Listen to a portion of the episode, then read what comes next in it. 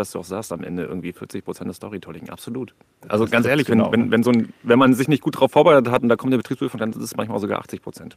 Genau, oft kommt man damit auch durch. Ja. Und immer wieder. Gut, dass wir nicht mehr aufnehmen. ja, ja.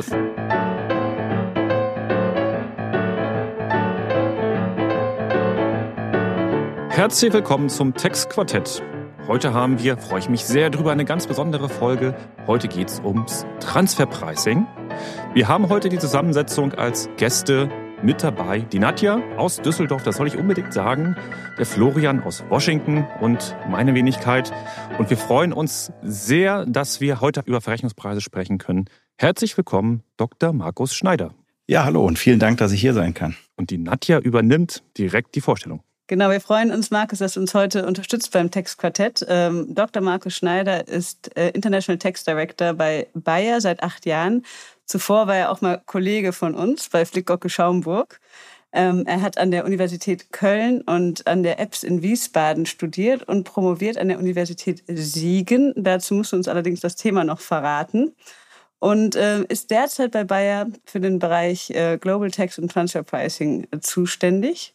Und äh, ja, in dem Rahmen sind wir sehr gespannt, was du zu berichten hast, was Transfer Pricing für dich im Alltag in einem Unternehmen bedeutet und was die Herausforderungen und ja, spannenden Aufgaben sind. Ja, sehr gerne. Genau, also ähm, das Thema meiner DIS war im Grunde ganz nah an meiner jetzigen Tätigkeit auch dran. Das hieß etwas sperrig Verrechnungspreis, Risikomanagement im internationalen Konzern. Also das ähm, war damals ein Vorschlag auch aus der Praxis heraus, als ich äh, noch in der Kanzlei bei Flickhocke Schaumburg tätig war. Äh, also wirklich ein Vorschlag aus der Praxis heraus. Und ich habe die DIS dann auch ähm, sozusagen on the job geschrieben, äh, drei Tage ähm, sozusagen am Mandat gearbeitet und dann drei Tage Unileben, also wieder zurück als Student sozusagen.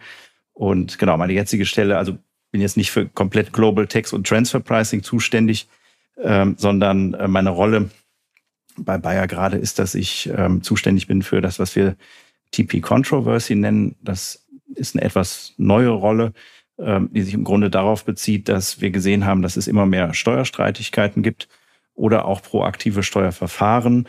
Also dass man im Grunde nicht, wenn die Betriebsprüfung kommt und etwas aufgreift, sondern auch proaktiv äh, Verfahren anstoßen kann, um sich gütlich mit der Betriebsprüfung oder den jeweiligen Steuerverwaltungen zu einigen.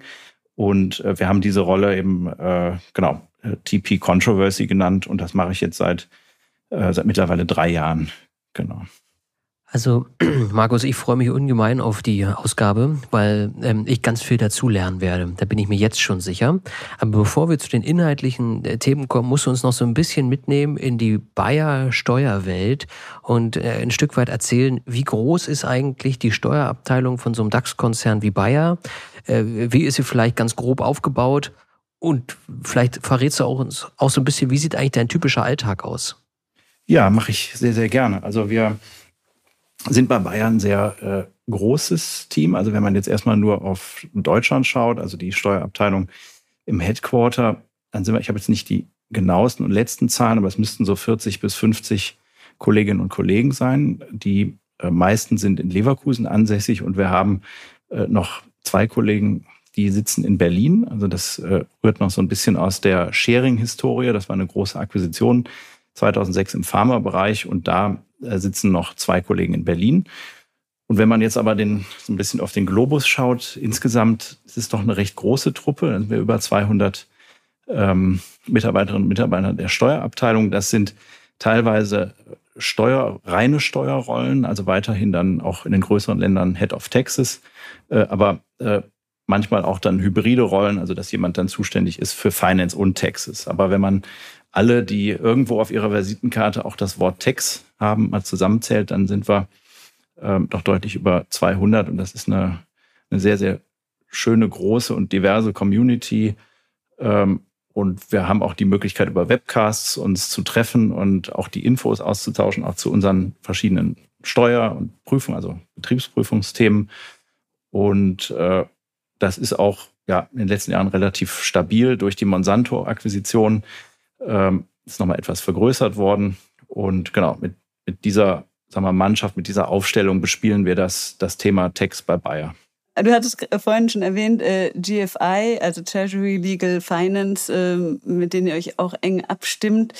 Äh, vielleicht kannst du auch noch mal ein bisschen beschreiben, welche Relevanz Verrechnungspreise bei euch im Konzern haben, also welche Bedeutung, welche Wichtigkeit ähm, euer Team insgesamt äh, oder auch aus, im Vergleich zu den anderen äh, sozusagen Steuerfunktionen hat und äh, wer auch für die Verrechnungspreise konkret im Unternehmen verantwortlich ist. Also kommt das wirklich von euch oder ist das in enger Abstimmung mit Business oder Finance oder wie auch immer? Sehr wichtiger Punkt. Also was man sagen muss, dass es bei uns so ist, dass es kein äh, ich nenne es mal Zweikreissystem gibt, dass man sagt, das eine ist jetzt für Steuerungszwecke, für die Incentivierung der lokalen Gesellschaften. Das andere ist das, das Steuerliche, sondern wir haben sozusagen ein Einkreissystem und äh, es gibt einen Transferpreis für die Schachtel Aspirin, äh, die nach Italien zur Vertriebsgesellschaft verkauft wird. Und da gibt es jetzt keinen anderen Preis, der irgendwie für die lokale Incentivierung des, äh, des CEOs oder CFOs Italy ähm, dann verantwortlich zeichnet. Und natürlich hat, haben die Transferpreise eine Riesenauswirkung jetzt über Texas hinaus. Ne? Das hat eine, eine Finanzierungsauswirkung. Äh, das hat auch rechtliche Auswirkungen. Wir haben das natürlich auch ein sauberes Vertragswerk haben. Und ähm, in, was jetzt die Quantität angeht, ist es so, dass wir rund, äh, ja, also einen sehr äh, ordentlichen zweistelligen Milliardenbetrag an Intercompany-Volumen haben. Ne? Das äh, weil wir ja die Verkäufe über äh, Auslands, also wir, wir müssen ja im Verrechnungspreisbereich, die ganze, der ganze Konzern denkt ja konsolidiert und wir müssen ja im Grunde in Legaleinheiten denken. Das heißt, eine Bayer Italien muss Steuern zahlen, eine Bayer Frankreich muss Steuern zahlen. Und man schaut ja beim Thema Verrechnungspreise nicht auf den Gesamtkonzern, äh, der Wert schöpft, sondern wir müssen ja wirklich äh, auf die Steuersubjekte runterbrechen und dann gucken wir eben auf die einzelnen Landesgesellschaften und diese 40 Milliarden, also roundabout 40 Milliarden Intercompany-Volumen setzt sich dann eben zusammen aus der Lieferung von Waren, also wenn wir konkret die eben erwähnte Schachtel Aspirin in ein Land verkaufen, aber auch wenn man mit der Wertschöpfungskette weiter zurückgeht, die Produktion. Das heißt, es gibt auch Produktionsgesellschaften, äh, die vergütet werden müssen. Äh, und da ist ja der sozusagen dieser Grundsatz äh, ist jetzt wieder Denglisch oder Englisch, Arms Length Principle. Das heißt ja, es ist so das Grundprinzip der Verrechnungspreise, dass man sich im Grunde ähm, ja wie fremde Dritte verhalten muss. Und da muss ich sagen, sind wir so die einzige Abteilung, die, die so darauf pochen, dass man äh, sagt, hier, pass mal auf, ihr könnt jetzt nicht äh, die Schachtel Aspirin überall für zwei Cent hin verkaufen, sondern da gibt es ja aus guten äh, ökonomischen, aber auch äh, Steuerfairnessgründen äh, international abgestimmte Regeln, die eben diesem Grundsatz folgen. Und ähm, ja, die Auswirkungen sind enorm. Äh, mit, mit einer kleinen Verschiebung eines Verrechnungspreises kann man äh, viel Steuersubstrat steuern. Deswegen ist es auch ein Thema, das, ähm, wenn man jetzt auf den Bereich äh, ja, Controversy, also Steuerstreitigkeiten oder Steuer, ich nenne es mal, Verhandlungen eingeht, auch eine große Auswirkung auf die Finanzbehörden hat. Deswegen ist das auch ein Thema, worauf sehr, sehr genau geschaut wird und auch zurecht geschaut wird, weil ja auch äh, ganze Steuerhaushalte dann äh, auch davon abhängig sind. Ne? Dass ähm, da die internationalen Konzerne, die in einem jeweiligen Land tätig sind, dann ihre Verrechnungspreise äh, fair und nach diesem Prinzip aussteuern. Ne? Und äh, aber es ist äh, genau richtig, wie du sagst, keine, keine Inselabteilung, die irgendwie auf den Knopf drückt und einen Verrechnungspreis macht, sondern wir sind in sehr, sehr enger Abstimmung mit unseren äh, Kolleginnen und Kollegen in den angrenzenden Bereichen, die du eben erwähnt hattest, Nadja. Ja, das, also vielleicht kann ich ganz kurz dazwischen. Ähm, das ist total spannend mit diesem Einkreissystem. Ähm, also ich kenne das so, dass viele diese zwei Kreise haben. Also einerseits ähm, für ähm, Buchhaltung muss man, ich habe auch dieses Denglisch, äh, äh, ne, für Accounting und, und Tax, also für Buchhaltung und Steuern hat man dann sein Statutory Reporting, also das, was tatsächlich äh, äh, ganz normal in den Abschlüssen steht. Und man hat dann für Managementzwecke noch einen zweiten. Und dadurch erspart man sich so ein bisschen die Diskussion dann äh, mit dem Controlling, äh, wenn die dann auf ihre Managementzahlen gucken, äh, dass sie davon abweichen können. Wie, wie, wie, löst ihr diese Themen? Also ein großer Streitpunkt ist, glaube ich, immer dieses Thema äh, bei ähm, ganz normalen Dienstleistungen, dass wir die Kostenaufschlagsmethode benutzen und dann streitet man sich immer darüber, wenn wir jetzt intern Leistungen erbringen, warum muss man dann noch einen, einen Markup, also einen Gewinnzuschlag verrechnen? Wir brauchen brauchen das, weil das einfach letztlich äh, vorgegeben ist ähm, durch die äh, durch Gesetzgebung und Finanzverwaltung. Und die Controller sagen natürlich, brauchen wir nicht, wollen wir nicht. Wie, wie löst ihr solche Konflikte? Wer hat am Ende dann das letztlich das, das finale Wort? Ja, nee, das, das ist ein sehr, sehr guter Punkt. Also es führt natürlich zu Konflikten, wenn, wenn es wieder heißt, hier kommen die Steuerkolleginnen und Kollegen, die äh, sagen jetzt, ihr müsst ja ein Markup drauf verrechnen von, was weiß ich, 6, 7, 8 Prozent. Ähm, aber ich kenne es bei Bayer eigentlich gar nicht anders. Und äh, bis auf einige wenige Fälle, wo es dann äh, gerade mit Schwellenländern schon Diskussionen gibt, auch wenn teilweise external Shareholders in einigen Fällen mit drin sind, dann gibt es eben Überlegungen, hey, warum chargt ihr den und den Preis? Äh, aber dieses Thema, was ich eben sagte, dass da äh, irgendwie eine Incentivierung dran nimmt oder so, das haben wir sehr, sehr selten. Ähm, und es hat auch eben den Vorteil, wenn du so ein Einkreissystem hast, äh, dass du im Grunde auch nur einmal diskutieren musst. Ne? Und wir kommen ja vielleicht noch zum Thema Daten und Datenpunkte im Bereich Transferpricing oder Transfer Pricing Systems, dass es das natürlich auch einfacher macht, als wenn man immer in zwei Welten denken muss. Ne? Vielleicht noch ganz kurz, ähm, äh, nur grob, speziell die drei Rechnungspreiskollegen, welchen Hintergrund haben die? Sind die, sind die eher Ökonomen, sind das Juristen ähm, und dann vielleicht noch auf die Zukunft äh, ähm, geblickt? Ähm, wird sich das künftig ändern? Werden da noch andere, ja, man sagt immer schön, so Skillset, äh, andere ähm, ähm, ja, Eigenschaften hinzukommen müssen? Genau, also jetzt sind wir momentan äh, im Grunde ja, Fachidioten hat jetzt so einen negativen Touch, aber viele von uns haben eben einen, äh, Hintergrund klassisch als Steuerberater, ne? also auch, auch vom Titel her als Steuerberater oder auch nicht, aber ähm, das ist so der klassische Weg, der, den man auch im Bereich Verrechnungspreise gegangen ist und äh, viele BWLer, aber auch äh, einige VW, also klassische Ökonomen. Und äh, ja, wir sehen jetzt eben auch, dass äh, ist so eine Art, das ist jetzt wieder so ein, so ein englisches Wort, so eine Art Data- und IT-Literacy wichtig ist. Also, dass man im Grunde äh, die Steuergesetze noch so gut beherrschen können, kann, aber es ist einfach wichtig, mit den Behörden redet dann man auch oft über Datenmengen und Datenpunkte, so dass es auch zunehmend wichtig wird, dass man äh, im Grunde mit Datenmengen umgehen kann. Das heißt jetzt nicht, dass man da ein Excel-Künstler werden muss, aber zumindest, dass man weiß, welche Daten in welchen Quellsystemen ist. Und wenn ich jetzt mit einem Betriebsprüfer zusammensitze und der mir die und die Frage stellt, dass ich dann weiß, äh, wenn ich ihm das rausgebe, dann ist das auch die, äh, die entsprechende datenmäßige Folge. Also vielleicht kurz zusammengefasst würde ich sagen, dass man in der Zukunft weniger, also jetzt auch losgelöst von Bayer, weniger jemanden suchen muss, der, äh, sag mal, das A bis Z der Steuergesetze kennt. Das ist auch wichtig. Bereich Verrechnungspreise ist ja da immer ein bisschen speziell, also dass man auch zunehmend weiß, mit Daten umzugehen und auch äh, weiß, entsprechend sich klar machen muss, dass die Behörden auch mehr und mehr Schnittstellen haben. Also jetzt nicht nur auf Deutschland bezogen, diese Z-Zugriffe, sondern dass die Behörden auch mehr und mehr äh, dann im Grunde in der Zukunft mit ihrem USB-Stick oder eben äh, per Internet kommen und ihre Datensätze bekommen.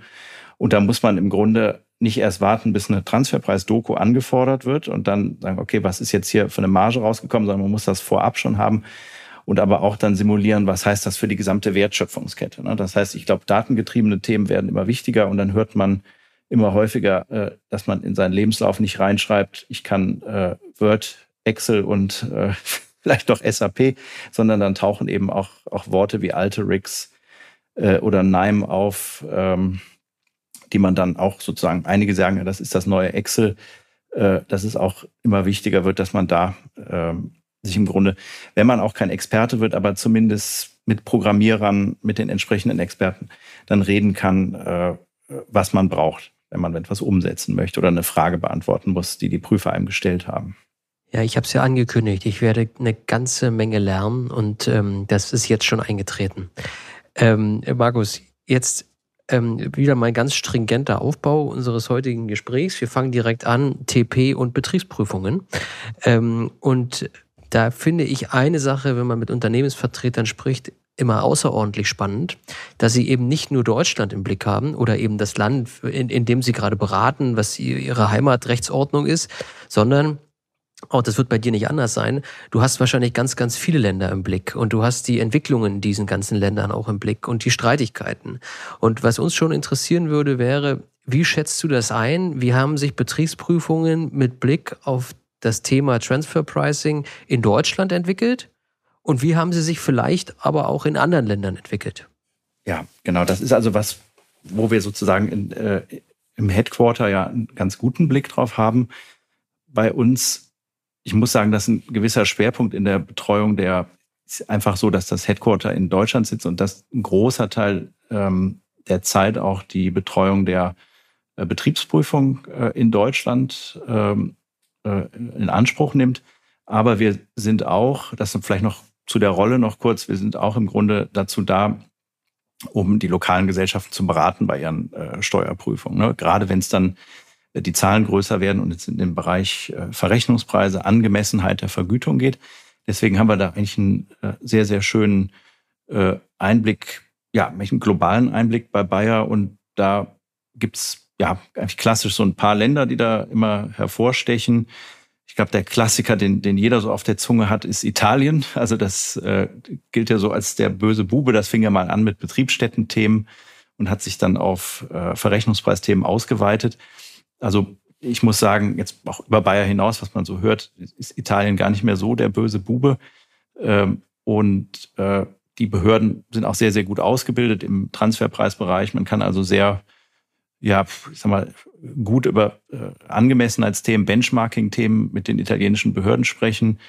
Ähm, was man vielleicht in Richtung Asien beobachtet, äh, so Betriebsprüfungen in China, äh, asiatischen Raum generell stellen sehr stark darauf ab, dass sie sagen, ja, hey, wenn ihr unseren Absatzmarkt nicht hättet, äh, Stichwort Marketing Intangibles nennen die das dann, dann könntet ihr eure iPhones oder eure tollen Medikamente oder Aspirinprodukte gar nicht verkaufen. Das heißt, die wollen im Grunde fast schon so eine Art Gegenlizenz haben und die sagen, äh, wir sind hier der Markt und wir wollen äh, sozusagen, weil wir äh, IP oder ein immaterielles Wirtschaftsgut, nämlich den Marktzugang haben, den ihr aus Leverkusen heraus gar nicht bespielen könntet. Deswegen äh, haben wir hier auch einen, einen größeren Anteil am Kuchen, der uns zusteht.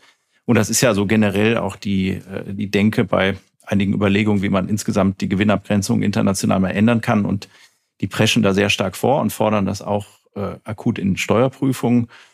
Und dann gibt's eigentlich alles in between. Es gibt äh, Steuerprüfungen, wo die Prüfer reinkommen, absurd hohe Forderungen haben und man einigt sich dann in zwei Wochen auf eine Nachzahlung. Dann gibt's aber auch Steuerprüfungen bei uns, die sich seit sieben, acht Jahren ziehen und wo das äh, Team der Betriebsprüfung lokal zweimal ausgetauscht wurde, die zig Interviews mit uns geführt haben. Das ist nicht Deutschland. Äh, Land in der südlichen Hemisphäre und da, da sind wir seit sieben Jahren dran. Also ist so alles dabei, aber was man merkt, ist, äh, ist nicht so, dass es irgendwie kuscheliger wird. Äh, gerade auch nach der Pandemie. Die Staatshaushalte sind äh, unter Belastung und die Prüfer treten auch, auch äh, zunehmend mit ja, hohen Forderungen auf und ökonomisch ist das Ganze schwer übereinzubringen. Das heißt, äh, wenn da sehr hohe Distributionsmargen in einem Land aufgerufen werden, dann das ist ja das, das Besondere bei Verrechnungspreisen, das ist ja im Grunde äh, wie eine Banane, das hat immer zwei Enden. Wenn ich an einer Seite knabbere, muss ich auch mal gucken, was an der anderen Seite passiert. Und wenn eine Steuerbehörde sehr, sehr hohe Nachforderungen stellt und sagt, die Vertriebsgesellschaft hier bei mir im Land, die ist ja äh, die beste bei Bayer und wir haben äh, hier den tollen Marktzugang und ohne uns würde Bayer gar nichts verkaufen. Wir wollen eine 20 Prozent Marge haben dann sagt äh, ein anderer Steuerprüfer, das kann aber nicht sein, äh, das IP liegt aber nicht bei euch, äh, drei Prozent sind angemessen und dann ist man so in diesem klassischen Spannungsfeld, äh, das so das Verrechnungspreis- oder Transferpricing-Thema generell kennzeichnet, weil das, was arms längs oder das, was fremde Dritte machen würden, äh, das steht ja in keinem Lehrbuch drin. Ne? Und das, das macht so besonders. Und deswegen gibt es immer weiter Streitigkeiten. Im Grunde täglich kommen neue äh, Prüfung hoch. Morgen früh geht's äh, den Kollegen in Marokko um, um, äh, um eine Transferpreis-Audit und äh, so äh, dreht sich die, ja, die Steuerprüfungswelt im Bereich äh, Verrechnungspreise eigentlich immer munter weiter und bleibt eigentlich nie stehen. Also äh, im Grunde äh, geht die äh, geht die Thematik immer weiter und äh, man versucht dann im Grunde in der Steuerabteilung so die beste Lösung für den Konzern zu finden. Und äh, was nicht immer leicht ist. Jetzt muss ich nochmal, da muss ich nochmal nachfragen. Ich war jetzt jüngst hier mit, in, mit, mit einigen amerikanischen Unternehmen in, in einer Austauschrunde und die haben alle im Prinzip, ja, ich würde fast schon so ein ver, verzweifelt, habe ich das schon fast wahrgenommen, über Indien gesprochen, dass Indien mit sehr hohen Forderungen also in solche Prüfungen reinging und das gar nicht zwingend methodisch hinterlegt hat, sondern es war, man kann das auf, auf gut Deutsch sagen, wir wollen einfach mehr haben. Punkt, ja. Und wie wir das jetzt methodisch begründen, ist eigentlich auch ähm, jetzt nicht so wichtig. Unterm Strich muss bei uns ein größerer Betrag hängen bleiben. Ist das jetzt gar nicht mit Bezogen auf Indien, aber ist das schon auch, ich habe das bei dir so rausgehört, das ist schon ein allgemeiner Trend, den man, glaube ich, so sehen kann, oder? Genau, das trifft es eigentlich ganz gut, Florian. Also, dass äh, man im Grunde sagen kann, äh, je höher ich reingehe mit meiner initialen Forderung, desto mehr bleibt hängen. Und äh, methodisch kannst du ja im Bereich Verrechnungspreise alles irgendwie begründen. Ne? Das ist ja keine exakte Wissenschaft, dass irgendjemand da ein Weiser äh, wüsste, was der richtige Verrechnungspreis ist. Und dann ist es natürlich aus Sicht der Behörden, ich will nicht sagen, dass alle das so machen. Ne? Also ja, in den meisten Fällen einigt man sich gütlich und findet da auch eine gute Lösung. Aber es ist schon zu beobachten, dass mehr und mehr diese berühmten Drohkulissen aufgefahren werden. Und wenn man das dann im Grunde anderen Abteilungen, auch Finance und so, irgendeiner muss die Zeche ja dann auch den, den Text, jetzt wieder ein englisches Wort, den Text Cash-out zahlen, dann äh, ist man als Unternehmen doch schneller geneigt zu sagen, ja gut, dann einigen wir uns in der Mitte, aber äh, ökonomisch richtig ist die Mitte dann auch nicht. Ne? Also das äh, kann ich kann ich eigentlich so bestätigen, was dir da die die Unternehmen gesagt haben da in, äh, in den USA. Ja, ist bei uns genauso quasi die Ankerpreismethode, ja. Erstmal hoch ankern und dann genau. mühsam wieder ganz runterkämpfen. Ganz genau. Ähm, ja. Aber vielleicht da auch nochmal eine Frage. Also wenn, wenn ihr das gerade auch so beobachtet und wir beobachten das äh, naturgemäß, weil wir natürlich nur dazugeholt werden, wenn jemand mal wieder hoch geankert hat, ähm, sich irgendwo in der Mitte zu einigen. Also Transfer Pricing ist ja auch naturgemäß ein Dauersachverhalt. Wie geht ihr damit um, wenn ihr das Gefühl habt, naja, jetzt ist es ein Zeitraum von drei Jahren, aber wenn ich das hochrechne auf die nächsten Jahre, kann ich da eigentlich nicht mitgehen? Verständigungsverfahren, Gerichtsverfahren, rechtliche Schritte. Also am Ende hast du recht, sind Transfer Pricing, äh, es ist keine also genaue Wissenschaft, aber das Verfahrensrecht hat ja doch einiges zu bieten, auch zugunsten des Steuerpflichtigen. Genau, also es ist, ein, es ist ganz, ganz wichtig, dass es ein äh, aus Unternehmenssicht ein Instrumentarium ähm, gibt, um sich zu wehren, ne? weil es hört ja im Grunde, Gott sei Dank, nicht bei den äh, Diskussionen mit der Finanzverwaltung auf, sondern wenn dann der Steuerbescheid da ist, man sich, also eventuell einigt man sich, oder in den meisten Fällen, wie gesagt, einigen wir uns auch gütlich, aber äh, zunehmend ist das auch nicht möglich und dann haben wir ein Instrumentarium an der Hand, wo man aber wirklich einzelfallbezogen muss, äh, schauen muss, wo gehe ich denn rein? Also um das mal kurz anzureißen, also das du sprachst ja auch von Gerichtsverfahren und im Vorfeld ähm, hatten wir ja auch mal jetzt über das schöne Wort hier besprochen, sind Verrechnungspreise justiziabel. Das ist ein, etwas, was man sehr, sehr genau abwägen muss, ob man äh, beim Verrechnungspreissachverhalt vor Gericht geht, wenn man sich also nicht einigen konnte. Der Professor Wassermeier, der hat ja mal sehr schön geschrieben, dass Richter immer Juristen sind, aber in der Regel auch nur Juristen. Das ähm, ist ein bisschen spitz, also er ist ja selber auch Jurist, das ist ein bisschen spitzfindig, aber ähm, das ist schon richtig. Also es ist, glaube ich, von Land zu Land ein bisschen unterschiedlich, aber man muss sehr genau überlegen, wie der Sachverhalt liegt, ob er eher ökonomisch geprägt ist, aber es gibt ja auch äh, Verrechnungspreissachverhalte, die eher rechtlich geprägt sind und da äh, kann es tatsächlich Sinn machen, äh, vor Gericht zu ziehen. Äh, gibt ja oft dann verschiedene Rechtszüge, was das haben wir auch durchaus gemacht, in einigen Ländern, in Deutschland nicht, aber in einigen Ländern sind wir dann äh, vor Gericht gezogen. Das waren aber eher äh, Sachverhalte, die eher ökonomisch geprägt waren oder wo es um Vorlagepflichten ging, Vorlage von, von ja, Verträgen. Ähm, dann gibt's noch die Möglichkeit des, ja, du hast es auch angesprochen, des äh, Verständigungsverfahrens, des Mutual Agreement Procedures. Das ist, äh, meine ich, das schärfste Schwert oder das wichtigste Mittel, das man äh, als Steuerpflichtiger hat, weil es im Grunde die ähm, ja, wenn man jetzt Verrechnungspreise als Banane äh, betrachtet, die zwei Enden hat, dann ist es eben wichtig, wenn man sich nicht nur auf einer Seite einigt und das Verrechnungspreisverfahren, äh, äh, Verständigungsverfahren oder Mutual Agreement Procedure äh, zwingt halt die Behörden, sich an einen Tisch zu setzen. Ja? Und dann äh, ich sage ja eben, dass das manchmal so ist, dass ein Staat 20 Prozent äh, Vergütung oder EBIT-Marge fordert, ein anderer Staat sagt, no way, maximal drei Prozent. Und im Rahmen dieses Verfahrens müssen sich eben beide Behörden an den Tisch setzen und äh, eine Lösung finden. Ich glaube, ihr hattet das auch schon mal mit der Noemi äh, besprochen im früheren Podcast. Ne? Das, äh, dieses ist ein sehr, sehr weites Feld, aber auch ein immer wichtigeres Feld. Und diese, ja, ich nenne es mal Weiterfresserwirkung, die du erwähnt hast, Nadja, das äh, ist ja wesentlich besser, wenn beide Behörden sich auf einen Wert geeinigt haben, ich sag mal fünf Prozent oder irgendwas in der Mitte, dann ist das auch etwas, an dem man sich dann anlehnen kann für die weiteren Jahre. Ne? Denn äh, es ist genau richtig, wie du sagst, das sind äh, im Grunde Dauersachverhalte. Wir, wir verkaufen weiter Aspirin in Länder, wir erbringen weiter Forschungsleistung oder es wird weiter produziert und da ist es wichtig, eine Rechtssicherheit zu haben, nicht nur aus einer Sicht. Ja, ein Gericht würde ja nur im Grunde aus einer Sicht entscheiden. Da muss ja der andere Staat noch lange nicht mitgehen. Und deswegen sind ähm, ja diese Mutual Agreements Procedures ein sehr, sehr, sehr, sehr wichtiges Tool für uns, äh, das wir jetzt auch zunehmend äh, häufig in Anspruch nehmen. Bevor wir in den generellen Bereich äh, Tax Certainty einsteigen, ähm, vielleicht noch abstrakt, abgesehen davon, dass es natürlich schwierige Länder gibt, wo man naturgemäß mehr Probleme hat.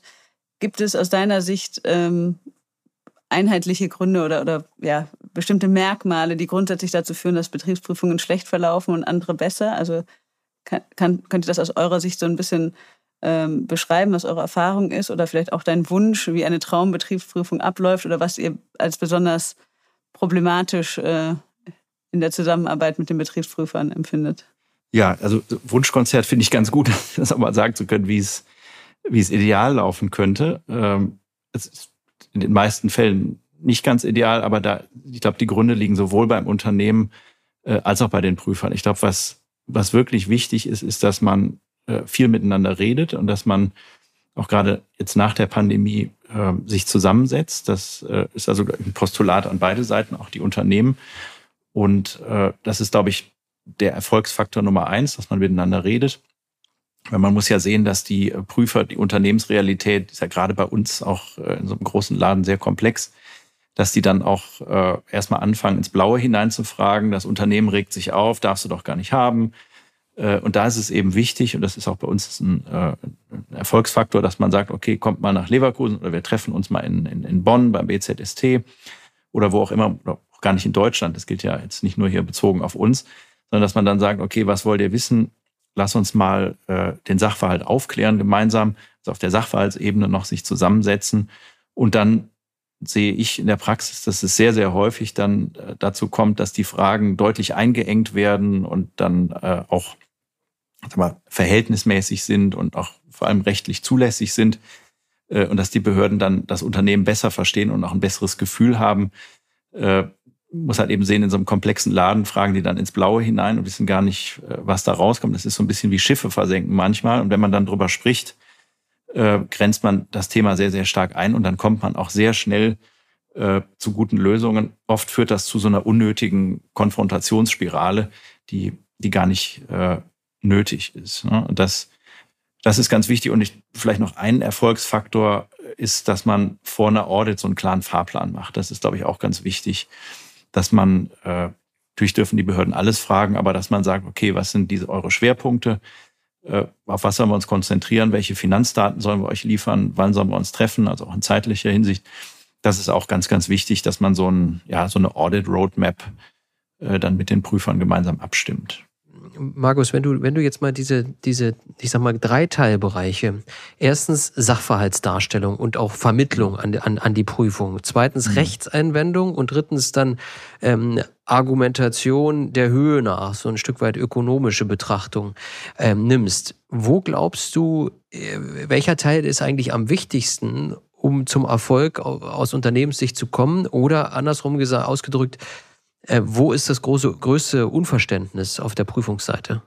Ja, das ist genau, das ist so der eigentlich der, der klassische Dreisprung, der hier wichtig ist und im Grunde steht und fällt alles mit dem Sachverhalt. Ne? Wenn du da falsch abbiegst, dann ähm, und der Sachverhalt nicht klar ist oder die Betriebsprüfung immer das Gefühl hat, die erzählen mir nicht alles, äh, ich frage hier breit, aber die Antworten immer sparlich. Ich glaube, das Wichtigste ist, dass man den Sachverhalt klar hat und der ist natürlich im Verrechnungspreisbereich sehr eng verklammert mit dem, was du zunächst genannt hast, nämlich dem ökonomischen. Ne? Das heißt, oft äh, ist der Sachverhalt dann, äh, machen vielleicht auch den Schwenker noch kurz, äh, letztlich sagt man im Verrechnungspreisbereich, dass die Funktionen und Risiken einer Gesellschaft oder einer, kann auch eine Betriebsstätte sein, die Vergütung dieser Betriebsstätte determinieren. Eine Gesellschaft, die hohe Risiken äh, ähm, trägt und wichtige Funktionen, Forschung und Entwicklung äh, oder auch Vertrieb, sind immer wieder bei dem Thema äh, Marketing Intangibles in einem Land übernimmt, das kulturell und sprachlich fernab vom Headquarter ist,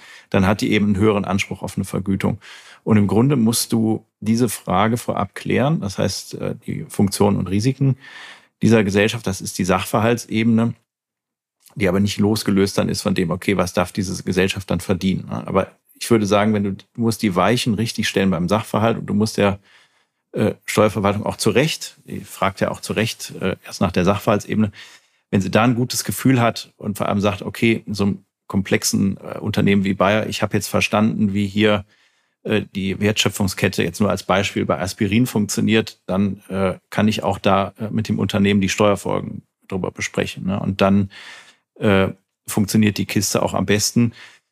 Bei den ökonomischen Themen äh, ist es eben so, dass es da immer einen Einschätzungsspielraum gibt bei Verrechnungspreis-Sachverhalten. Es gibt eben nicht den einen richtigen Wert. Und äh, ja, ja eben schon erwähnt, jede Steuerverwaltung sieht das auch anders. Aber ich glaube, der Kern ist eben, dass man den Sachverhalt sauber hat und sauber mit der Finanzverwaltung bespricht. Die rechtliche Analyse folgt im Grunde so ein bisschen dann daraus. Ne? Die, äh, ich sag mal, die, wir haben ja äh, Verrechnungspreisregeln im Paragraphen 1 ASTG oder in den USA der Section 482 äh, im, im, Internal Revenue Code. Das ist aber letztlich auch nur, da steht im Grunde auch nur drin, ihr müsst euch fremdüblich verhalten. Ne? Das ähm, ist an der Stelle auch ja, der Natur der Verrechnungspreise geschuldet. Schwammig ist jetzt zu viel gesagt, aber äh, ich glaube, wichtiger ist im Bereich Verrechnungspreise, dass man den Sachverhalt sauber hat und sauber erklärt und richtig erklärt und die richtigen ökonomischen äh, Folgen daraus zieht. Ich hätte noch mal eine Frage, die zeitlich vorher ansetzt bei der Verrechnungspreisbestimmung, also intern bevor man dann in die Prüfung kommt.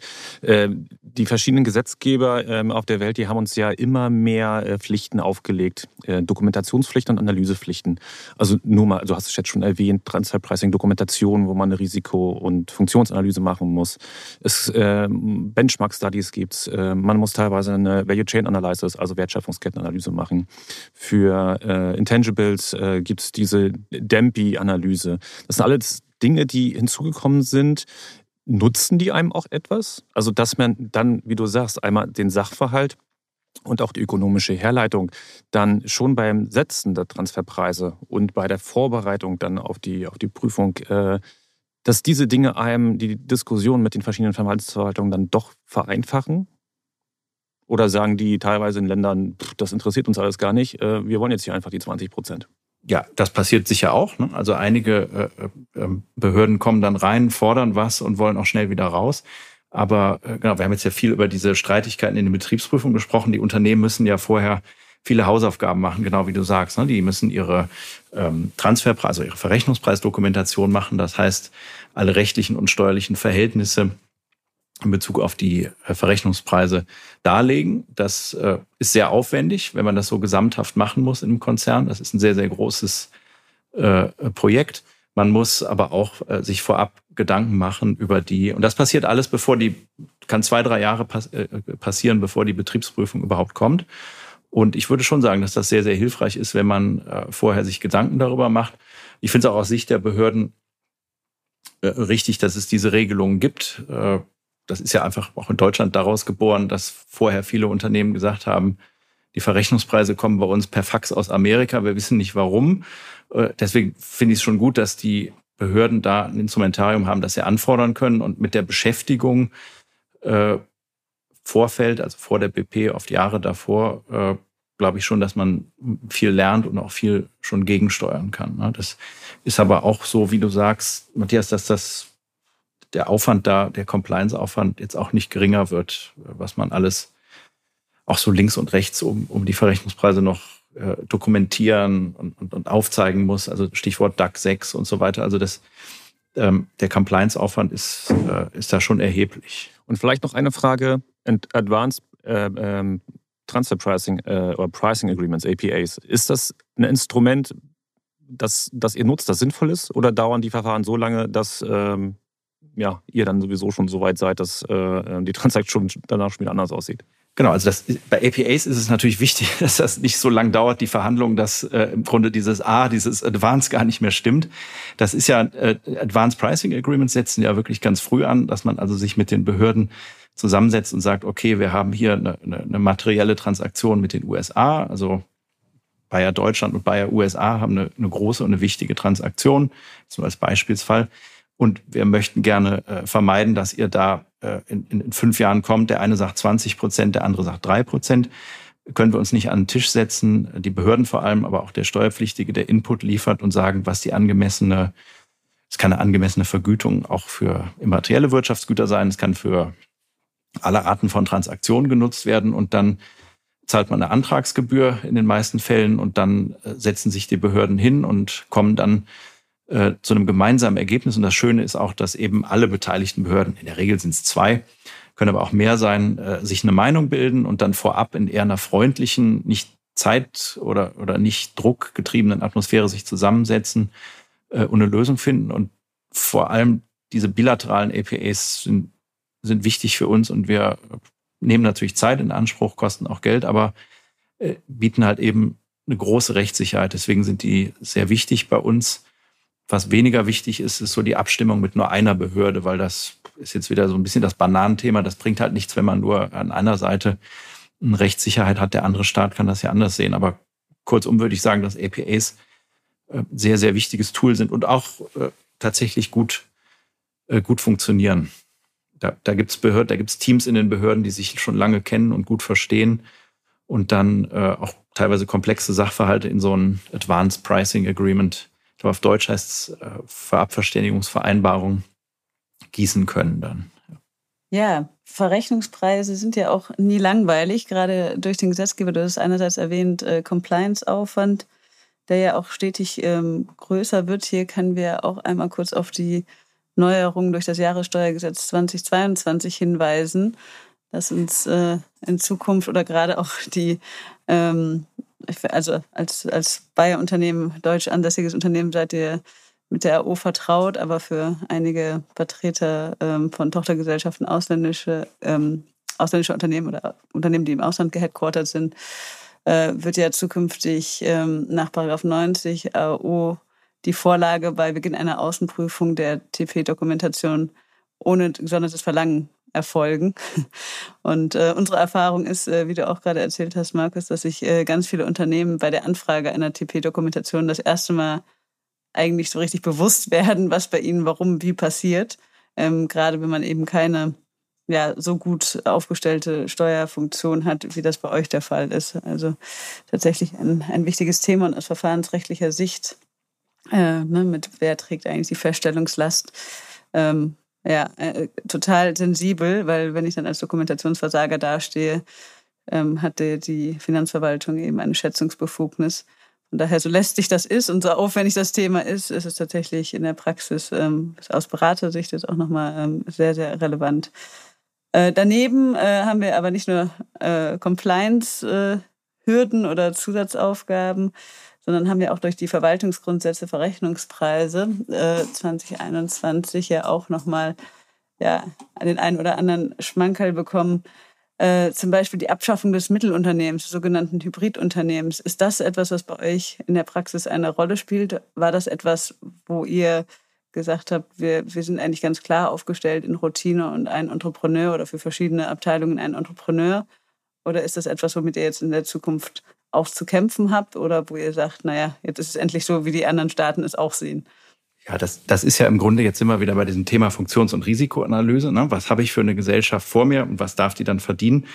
Und das war so ein bisschen so ein deutscher Alleingang zu sagen, äh, also eigentlich war es so eine Dualität. Entweder war man Routine oder, oder der, der Entrepreneur. Also jetzt zum Beispiel bei uns die Bayer AG, der, der, oder wie man so schön sagt, IP-Owner. Äh, und dazwischen gab es nichts. Und dann hat Deutschland äh, gesagt, wir erfinden jetzt noch so eine, so eine Art Hybridunternehmen. Das ist so das In-Between. Das ist manchmal, glaube ich, in Betriebsprüfungen so der, der rettende Hafen gewesen. Aber ich persönlich würde sagen, ich fand das nie äh, so besonders eingängig, zumal das ja auch andere Staaten nicht, nicht kannten. Ne? Wenn man mit einem Amerikaner dann sagt, ja, it's, it's a hybrid company, dann sagt er, meint er was ganz, was ganz anderes. You check the box. genau. und äh, deswegen war ich da nie so ein, so ein Freund von und äh, zumal, weil es auch international nicht gängig war. Ne? Und äh, natürlich jetzt immer wieder bei dem Thema Verrechnungspreise sind nicht schwarz-weiß.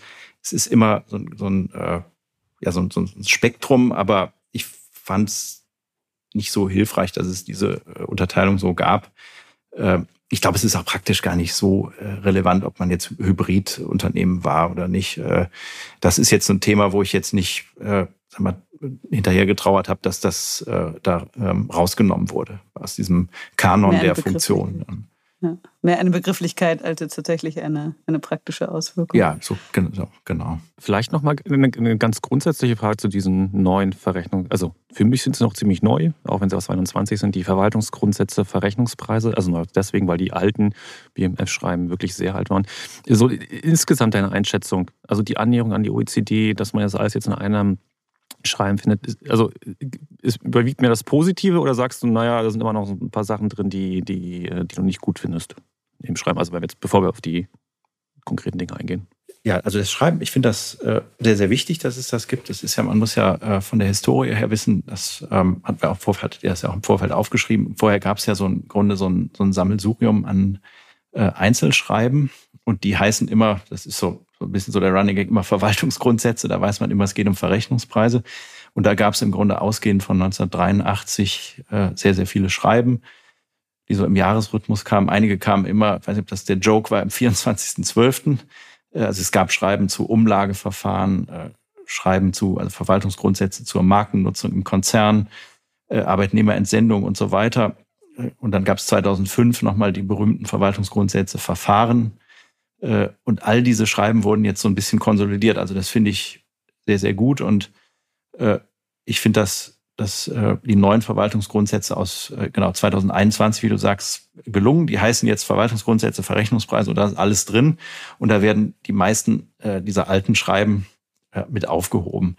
Und was die kennzeichnet, diese neuen Verwaltungsgrundsätze, äh, also vielleicht muss man auch dazu sagen, die binden nicht die Steuerpflichtigen, sondern das ist, äh, hat ja die Qualität eines äh, BMF-Schreibens. Das heißt, ähm, die entfalten die Bindung auf Seiten der Verwaltung, aber nicht für die Steuerpflichtigen, aber sind natürlich ein sehr, sehr wichtiger Anhaltspunkt, wie die Betriebsprüfung mit Themen umgehen und sind deswegen sehr, sehr wichtig für die Praxis und haben eine hohe Bedeutung.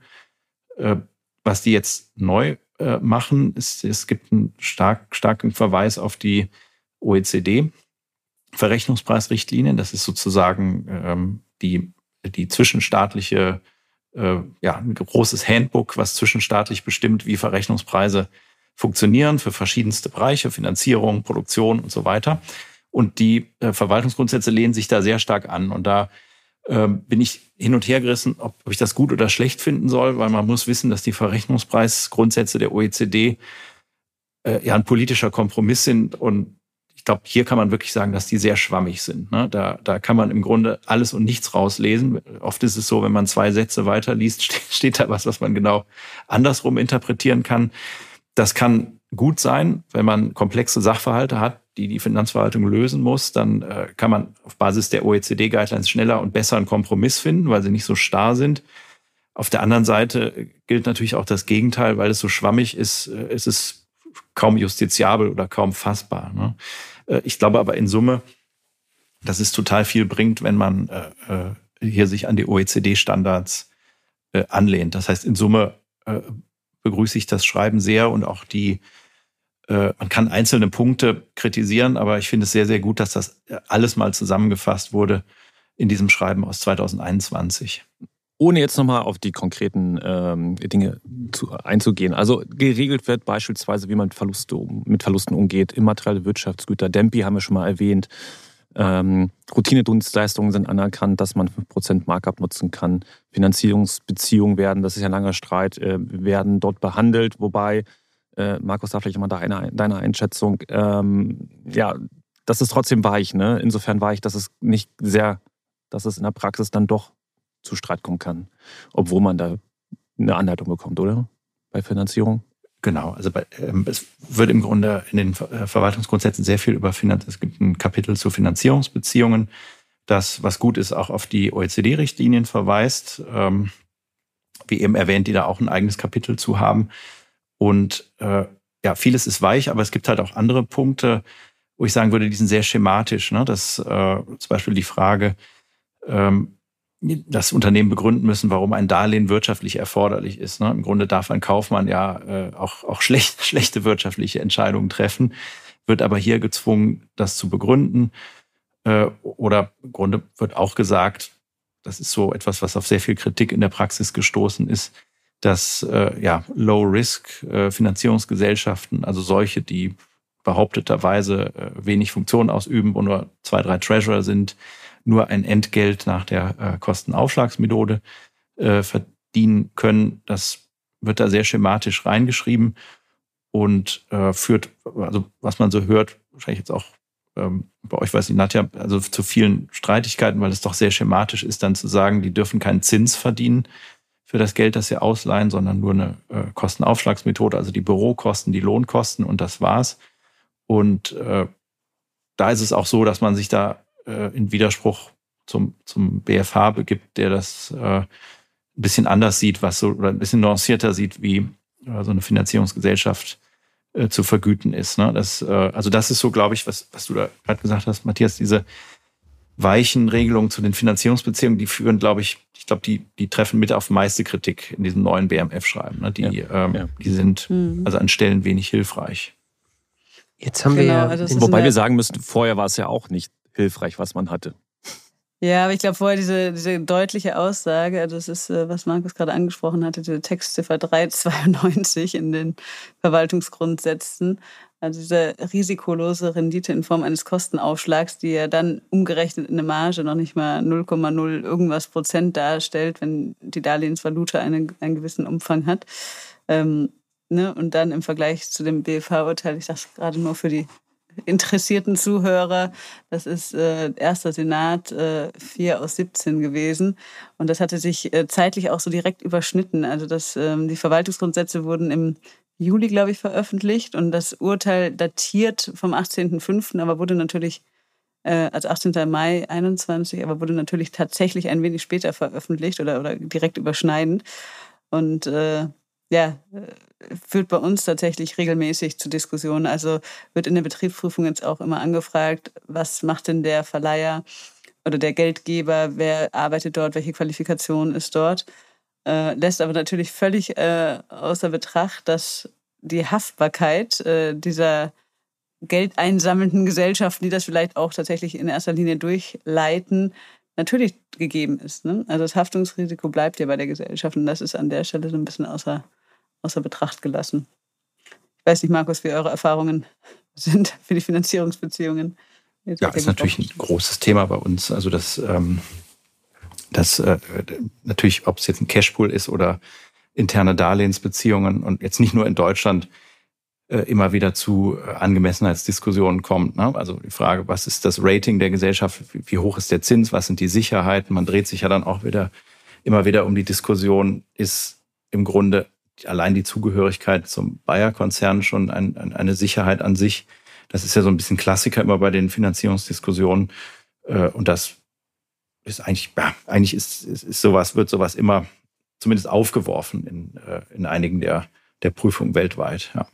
Der sogenannte Konzernrückhalt, nicht? Das fällt ja immer so gerne, der Begriff Konzernrückhalt. Das bloße Zugehören zum Konzern ohne irgendwas zufällige Vorteile oder was auch immer, wie das dann in den, ähm, in den Guidelines steht. Ich habe noch eine Frage, Markus.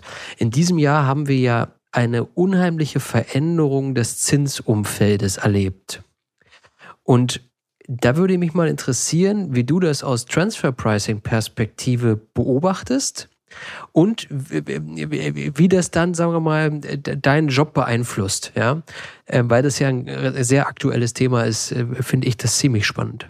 Ja, genau. Also das insgesamt das Thema äh, Inflation oder auch also dadurch dann ausgelöst Anstieg des Zinsniveaus beschäftigt jetzt auch gar nicht so stark auf den Bereich Verrechnungspreis bezogen, aber das hat natürlich Auswirkungen an allen Ecken und Enden, auch steuerlich was eine relativ direkte Auswirkung ist, was mir spontan einfällt, ist, der Gesetzgeber ist ja dann sehr, sehr spät nachgezogen und hat die, äh, die, die Zinsen im Gesetz äh, geändert. Dann ging es aber wieder hoch.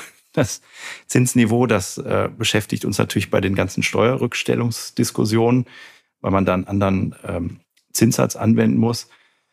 Und äh, schlägt natürlich auch voll rein in die Frage, was ist jetzt eine, äh, ein angemessener äh, Darlehenszins? Muss sich das jetzt ändern? Äh, was ist die Regel in, im Darlehensvertrag? Wie lang läuft der? Behalte ich jetzt die zwei Prozent bei oder muss ich da anpassen? Also das ist vielleicht eher ein Thema für, für Treasury oder Finance. Und äh, insgesamt das Thema der steigenden Rohstoffpreise, also es ist jetzt weniger Zinsen, mehr Inflation, beschäftigt uns natürlich auch bei der Frage der Vergütung der Produktionsgesellschaften. Äh, die jetzt zu, ich weiß jetzt nicht genau, was der Wert ist, ich glaube, das geht allen so 30, 40, teilweise 30, 40 Prozent mehr äh, für ihre Rohstoffe zahlen müssen. Und äh, leite ich das einfach so durch über das Transferpricing oder äh, passe ich da die Vergütung an? Warte ich ab, dass die Inflation runtergeht? Also diese, diese Änderung oder diese ja, Zeitenwende ist jetzt ein blödes Wort, aber das äh, schlägt an allen Ecken und Enden ein und, und, und äh, führt auch zu Diskussionen, ja. Was dann ja auch wieder Folgeauswirkungen teilweise haben kann, wenn ich umsatzbasierte Lizenzen habe und auf einmal der Umsatz der Gesellschaften hochgeht, weil sich eben alles verteuert hat. Ne? Das äh, ist dann so ein Fallball-Effekt, Domino-Effekt, so rum. Im letzten Jahr, im Oktober, gab es noch eine ein, ein, also nicht ein Gesetz, es gab eine Verordnung und zwar zur Anwendung des Fremdvergleichsgrundsatzes nach 1 Absatz 1 der AStG für grenzüberschreitende Funktionsverlagerung. Markus, kannst du vielleicht da noch zwei, drei Sätze sagen? Was, was hat das für eine Auswirkung, diese Verordnung für euch? Leider äh, ist es schon wichtig, weil wir auch ähm, im Wandel sind und, und, und auch Umstrukturierungen ja auch äh, häufig passieren. Ähm, Zukäufe oder Veränderungen von von Abteilungen oder äh, wie es so schön heißt, Funktionen. Das ist ja äh, nicht nur bei uns auch Teil der Konzernrealität, dass äh, man nicht ein Setup hat und das 100 Jahre lang lebt, sondern natürlich gibt es Veränderungen im Konzern. Und dieses Wort Funktionsverlagerung bedeutet einfach, dass man eine wertschöpfende Aktivität, es gibt eine, eine, längliche Definition, was eine Funktion ist, das kann alles und nichts sein, ins Ausland verlagert. Also ein klassischer Fall war damals das ja aus Bochum, dieser war das ein, Hand, irgendwie ein Handyhersteller ins Ausland gegangen ist und dann ein Riesenaufschrei in der Politik war, dass plötzlich auch äh, Steuersubstrat da weggeht. Äh, das war so ein klassischer Fall. Also ich verlagere eine Funktion ins Ausland und dann zahle ich plötzlich keine Steuern mehr in Deutschland, weil ich irgendwas woanders aufbaue. Und dieses Thema Funktionsverlagerung äh, hat der Gesetzgeber versucht, in, äh, ja, erstmal in ein Gesetz zu gießen. Äh, das ist im Paragraphen 1 AStG drin. Sehr, sehr äh, umfänglich. Einer der schlechtesten zu lesenden Absätze war das der Paragraph 1 Absatz 3. Und da hat man versucht, dieses ja, wirtschaftlich komplexe Thema äh, irgendwie in Gesetz zu gießen, was äh, sehr, sehr äh, schwierig ist. Der, da hat auch eben der eben schon erwähnte Professor Wassermeier gesagt, das war sei so ein, ein sehr schwieriges, äh, schwierige Kunst der Gesetzgebung gewesen, das in diesen unsäglichen Paragraphen reinzuschreiben. Äh, hat immer zu Streit geführt in Betriebsprüfungen, äh, weil die Definition sehr schwammig ist und sehr weitgehend ist. Und jetzt hat man, äh, gab es immer schon eine Verordnung, eine Rechtsverordnung dazu, die ja auch Gesetzesqualität hat zu diesen Funktionsverlagerungen. Und äh, die ist äh, an einigen Stellen problematisch, weil die sagt, dass auch schon eine Teilfunktion. Also das äh, muss jetzt nicht die gesamte Forschung und Entwicklung von Bayer sein, die ich nach äh, keine Ahnung, Polen verlagere, sondern schon den Teil einer Funktion.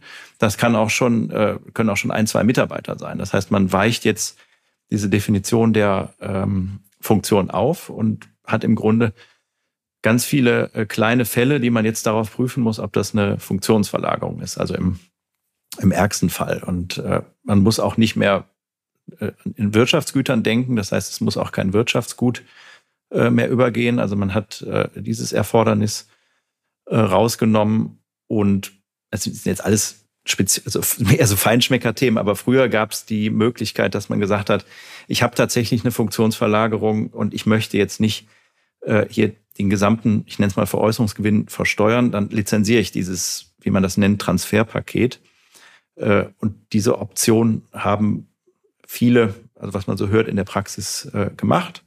Und dann hat man eben eine Lizenz von 5, 6 Prozent gezahlt und hatte nicht diesen Einmaleffekt, dass man dann äh, mehrere Millionen versteuern musste. Und diese Option ähm, ja, fällt nun auch weg. Und das finde ich schon sehr, sehr bedeutsam. Und das ist auch, wenn wir jetzt noch mal ganz kurz auf die OECD-Richtlinien kommen, das steht da so nicht drin. Und da macht Deutschland schon einen Alleingang. Und das finde ich schon problematisch. Und ich kann mir auch vorstellen, dauert ja, bis die Fälle dann in Prüfungen kommen. Aber ich kann mir schon vorstellen, dass diese Änderungen jetzt äh, da zu sehr, sehr vielen Streitigkeiten äh, führen werden. Weil, ja, wenn zwei Leute jetzt ins Ausland gehen, ist das schon eine Funktion. Ja, der Leiter Design oder der Leiter Forschung oder der Head of Production. Und dann äh, die Frage, was ist der Wert? Was, was, was äh, hängt da für ein, äh, sozusagen für ein Einkommen dran, was Deutschland verloren geht, wenn der in die Schweiz zieht? Das könnte ich mir schon vorstellen, dass das zu einigen äh, Sprengstoff führen kann. Dann fragen wir an der Stelle jetzt nicht nach eurer Remote Working Policy bei Bayer. das ist nur temporär. gehen vielleicht mit Blick auf die äh, Uhr weiter zu unserem nächsten Thema und zwar Digitalisierung und Operationalisierung von Transfer Pricing. Also welche Themen lassen sich im Transfer Pricing Bereich, was ja zunehmend compliance-lastig wird, vielleicht digitalisieren, automatisieren, um dort den Faktor, den teuren und unzuverlässigen Faktor Mensch ein wenig zu minimieren und welche praktischen Erfahrungen habt ihr in, in welchen Themen? Also sei es eine ähm, TP-Steuerung durch Tool-Einsetzung oder eine automatische Erstellung von Transfer Pricing, Dokumentation, Textbausteine, Daten sammeln, analysieren. Seid ihr da gewappnet? Sind das Pläne? Ist das notwendig? Vielleicht auch mit Blick auf die neuen OECD-Reformen, die ja jetzt auch wieder vor der Tür stehen. Ja, total. Also das ist ein äh, ganz wichtiger Punkt, dass man im Grunde, ich glaube, das beschäftigt äh, wahrscheinlich euch, euch alle auch, dass äh, im Grunde einige Aktivitäten, die man so klassisch ausgeübt hat, auch ähm, ja, digitalisieren kann. Und ganz wesentlicher Bereich ist, ist natürlich auch der Bereich Verrechnungspreise.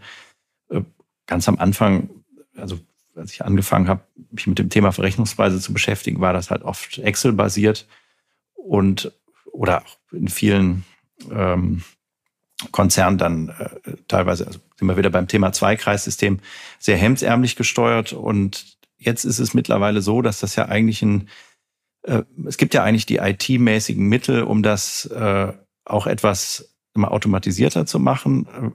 Wir schauen uns da auch einiges an, auch vor allem in-house. Es gibt ja auch sehr viele äh, Anbieter, die hier auf dem Bereich unterwegs sind. Das gucken wir uns sehr genau an. Das ist ja ein Markt, der gerade äh, entstehen ist. Wir machen das, ist jetzt nicht mein Kernbereich, äh, das muss ich dazu sagen, aber was wir machen, ist, dass wir mit Tools, die auf dem Markt sind, das Ganze so ein bisschen automatisieren, aber auch simulieren wollen, dass wir also vorab schon wissen, äh, mit so einer, ich nenne es jetzt mal untechnisch, wie gesagt, nicht mein Fachbereich, mit so einer Art Monte Carlo-Analyse ganz viele Szenarien analysiert, wo so eine Landesgesellschaft dann am Ende rauskommt, dass man dann proaktiv gegensteuern kann. Und im besten Fall ist das dann so ein No-Touch-System, dass also das operative Transferpricing, also kostet die Schachtel Aspirin jetzt 2,38 Euro im Verrechnungspreisbereich oder 3,28 Euro. Das äh, ist ja eigentlich kein Rocket Science. Ne? Wenn man äh, weiß, was eine Auslandsgesellschaft verdienen kann, was der erwartete Umsatz in dem Land ist, dann kann man natürlich retrograd auch einen Transferpreis bestimmen. Und wenn man dann noch so diese Möglichkeit der Simulation hat, äh, wie entwickelt sich der Lagerbestand über das Jahr, wie entwickeln sich die Sales, sind da Trends zu erkennen, kann ja auch lernende Algorithmen geben, dann kann man das äh, so als No-Touch-System ausgestalten und die TP-Steuerung im Grunde äh, automatisiert laufen lassen dann. Ne? Man kann natürlich regelmäßig dann Monitoring machen. Aber ich könnte mir, wie gesagt, der Markt ist im Umbruch. Ich könnte mir aber schon vorstellen, dass in ein paar Jahren so dieses Standard-Transferpreis-Setting äh, kein, kein Mensch mehr machen wird. Das, äh, da, da, da gehe ich davon aus, dass das dahin geht. Und ich glaube, dass das auch nicht unbedingt schlecht ist und sehr, sehr genau äh, sein wird. Und du sprachst ja die OECD-Änderung an. Wenn wir irgendwann Standardmargen bekommen für eine Distribution, dann wird es ja noch viel einfacher, dann auf die fünf, sechs, sieben Prozent auszusteuern. Ne, das, ich glaube, da geht es stark hin und das wird am Ende wahrscheinlich eher die Maschine als der Mensch machen. Wie ist es dann nach dem Price-Setting mit der mit der Ausführung, also ich denke an so Sachen, äh, ich glaube, man nennt es Self-Executing Contracts, auch teilweise Blockchain-basiert, dass man dann sagt, also ne, ich lasse die Maschine den Preis setzen und dann die Abwicklung, also Abrechnung, Buchung, äh, daraus vielleicht sogar die Dokumentation. Man kann sich ja da eigentlich alles vorstellen, dass es auch auf Knopfdruck automatisiert passiert. Ist das eine, ja, ist das was, was realistisch ist oder hm, greift der Mensch dann noch künftig ein? Also ich könnte mir vorstellen, dass man über die, ähm, ja, über die Blockchain, wenn man an das Thema Währung denkt, wenn man äh, vielleicht auch äh, jetzt über, ja, über Coins oder über digitale Währung abrechnet, dann auch vielleicht, also es geht mich jetzt aus dem Steuerterror raus, aber dann hat man vielleicht auch ganz gar nicht mehr diese Wechselkurseffekte, ne? wenn man da im Grunde so äh, äh auf, basiert auf digitalen Währungen das abrechnet und man hat natürlich dann auch äh, über eine Blockchain-Lösung, über Smart Contracts die Möglichkeit der Dokumentation, ne, der, der dezentralen Dokumentation, die ich dann nur noch abrufen muss. Ne? Und ich glaube, da gibt's ja so erste Überlegungen im, im TP, im Verrechnungspreisbereich, wie man da Blockchain äh, einsetzen kann.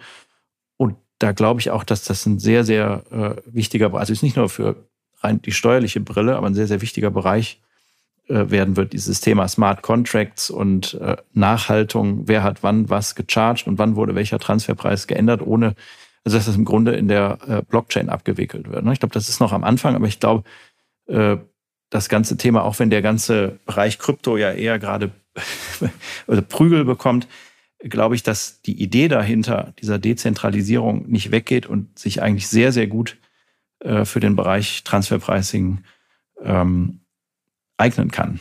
Ne? Ähm, das ist aber wirklich gerade, da gibt es erste sehr, sehr smarte Ideen zu. Ähm, mal schauen, wann der Erste da mal einen Schritt wagt, das, das auszuprobieren. So, Markus, jetzt haben wir ein Problem. Es ist schon eine ganze Menge Zeit um und unser Vorbereitungszettel hat noch ganz, ganz viele Themen, die wir eigentlich mit dir besprechen wollten. Das schaffen wir jetzt nicht.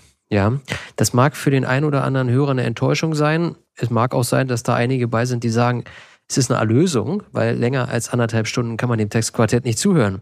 Sei es drum, wir müssen das irgendwie nochmal aufgreifen dieses Jahr. Ich will aber ähm, starten mit ein paar Literaturhinweisen und die beginne ich aber mit Hörhinweisen. Erstens ähm, äh, Rechtsprechung und äh, Verrechnungspreise empfehle ich unsere Ausgabe mit Franziska Peters, seit Anfang des Jahres Richterin am Bundesfinanzhof, freuen wir uns ganz besonders drüber, ähm, die gesagt hat, wir beugen uns über alles, auch über Verrechnungspreise ähm, Streitbeilegung, unsere Ausgabe mit ähm, Noemi, die wir gar nicht bremsen konnten und ähm, die uns die Vielfalt in dem Bereich nahegebracht hat. Und die liebe Nadja hat angesprochen 90 AO im Jahressteuergesetz. Äh, war es überhaupt im Jahressteuergesetz? Ah, nicht, dass ich was durcheinander bringe, mag schon mal vorkommen. Mit äh, Roman Seer, da haben wir das nämlich auch aufgegriffen. Insofern kann man auch da nochmal nachhören. Ähm, Amount B haben wir beim letzten Mal kurz angesprochen in unserer Zusammenfassung und Ausblicksfolge, auch dazu hätten wir sprechen können, zu Registerfällen und so weiter. Aber wir sind ja eigentlich bei der Literatur. Wir haben über Dempe ganz kurz gesprochen. Da kann man sich in der IWB, ich würde fast sagen, satt lesen. Also Wegemann, Dempe-Konzept, 1 2022. Stein und Schwarz, das Dempe-Konzept in der praktischen Umsetzung. Klingt schon so ein bisschen ähm, ähm, näher am, am, am, am echten Leben. Äh, 4 22. Retzer Tempelmann, das Dempe-Konzept gemäß 1 Absatz 3c ASCG in der 3 2022. Verwaltungsgrundsätze. Rasch hat dazu geschrieben, lieber Kollege von mir, in der Ausgabe IWB 1621. Herr Grother hat dazu geschrieben, in der IWB 41 2021 und es geht so weiter. Es gibt dann auch noch was zu Registerfeld. Nadja würde sagen, aber Moment mal, ähm, ja, da habe ich da auch schon mal was zugeschrieben. Stimmt, Nadja war aber im falschen Heft, ja. Ähm, da gibt's noch was zu Betriebsprüfungen und ganz am Ende wollen wir auf zwei ähm, äh, Bücher hinweisen, ja. Und jetzt mache ich was, was man eigentlich überhaupt nicht macht, ja. Aber ich spreche jetzt mal über ein Buch, äh, was ich ganz gut kenne. Nämlich, äh, es gibt im LWB Verlag ein Buch über internationales Steuerrecht, ja. Aber das heißt nationales und internationales Unternehmenssteuerrecht im Fokus. Da gibt es drei Herausgeber, Arne Schnittger, Stefan Rasch und dann noch einer, der hier Gastgeber in diesem Podcast ist. Da ich das ganze Buch gelesen habe, kann ich mit ganz gutem Gewissen sagen, ähm, das kann man äh, lesen. Aber es gibt noch ein zweites Buch, da sind, glaube ich, ganz viele Kollegen von der Nadja dabei. Das ähm, ist, nennt sich, glaube ich, Steuerrecht aktuell 2 2021. Und mein lieber Kommilitone Christian Kahlenberg macht das, glaube ich, schon eine ganze Zeit lang. Und er hat, ähm, ich weiß gar nicht, Nadja, du kannst das besser sagen, aber ich glaube, das sind wahrscheinlich alles FGS-Kollegen, genauso wie in dem anderen Buch alles PwC-Kollegen sind. Die Idee, die ich da mal hatte, war gar nicht so originell, stelle ich jetzt eben fest, hattet ihr auch. Ähm, ähm, wo man ähm, eben ganz viel zum aktuellen Steuerrecht lesen kann. Da verändert sich so viel und das so ein bisschen zu reflektieren reflektieren, ab und zu mal Lektüre ähm, äh, zur Hand zu nehmen, glaube ich, kann man nur wärmstens empfehlen. Jetzt habe ich versucht, das mit den, das ist sehr üppig heute gewesen, das lag an der Vorbereitung.